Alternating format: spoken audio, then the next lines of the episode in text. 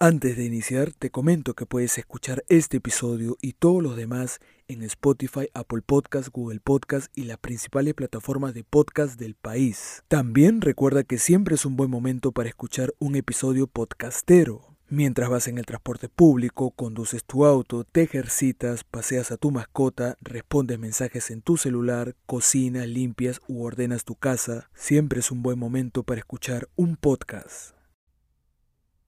El pasado 16 de diciembre, un medio peruano fue tendencia en Twitter. Aquel día, el presidente del Perú, Francisco Sagasti, junto a los miembros de su gabinete, encabezaron una conferencia de prensa con múltiples medios nacionales. El tema central era conocer por qué, a poco de terminar el año, el Perú no había firmado ningún acuerdo para comprar vacunas contra el COVID-19, pero también existían otros temas sobre el tapete que necesitaban respuestas. Horas antes de la conferencia, el Jurado Electoral Especial de Lima se pronunció sobre una queja contra el presidente Sagasti. Resulta que desde que se instaló el citado gobierno, este venía utilizando el color morado en presentaciones, afiches y hasta vestimentas. Y no habría ningún problema con eso si el partido político de gobierno no se llamase Partido Morado y si no estuviéramos en época de elecciones. Con este precedente, un ciudadano elevó la queja ante el jurado electoral especial para que defina si el mandatario infringió el principio de neutralidad. Finalmente, aquel día, el órgano resolvió la queja considerando que no existía causal para iniciar un proceso contra el presidente, pero lo exhortó a que no utilice colores o emblemas en medio de este contexto político.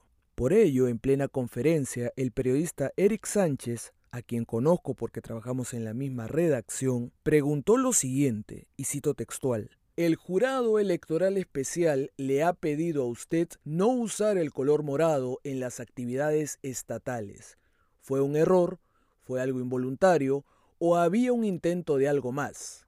Fin de la cita. Eso fue todo. Pero parece que en la actualidad preguntar algo incómodo al gobierno es un pecado, porque atacaron a Eric Sánchez con tanta ferocidad en redes sociales que se fueron contra el medio de comunicación, al punto de convertirlo en tendencia. Y cuando uno leía los tweets, ridiculizaban a Sánchez por preguntar sobre una corbata morada que usó el presidente en un video, pero Sánchez nunca se refirió a tal cosa. Más bien fue el propio mandatario quien tocó el tema de la corbata, aclarando que la corbata no era morada sino azul oscuro con puntitos.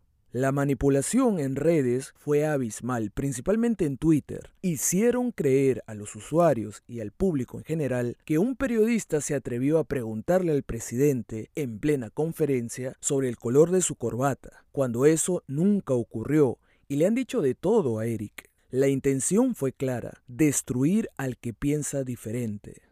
Ahora muchos dirán, Tú lo defiendes porque es tu amigo, colega y trabajaron en la misma redacción. Y eso no se ajusta a la verdad, porque en múltiples episodios me he referido a periodistas que hasta la grabación de este capítulo no he tenido el agrado de conocer. Dígase Hildebrand Bendezur, Romero o los colegas de TV Perú presionados por el efímero gobierno de Manuel Merino.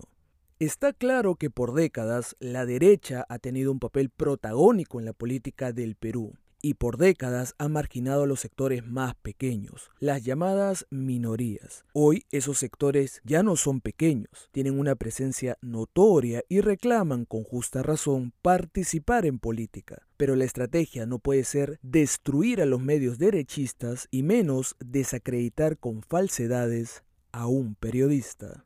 Esto ha sido todo por hoy. Los invito a suscribirse, darle me gusta, comentar y compartir los programas. Gracias a todos ustedes. Nos reencontramos en otra oportunidad. Buen día para todos.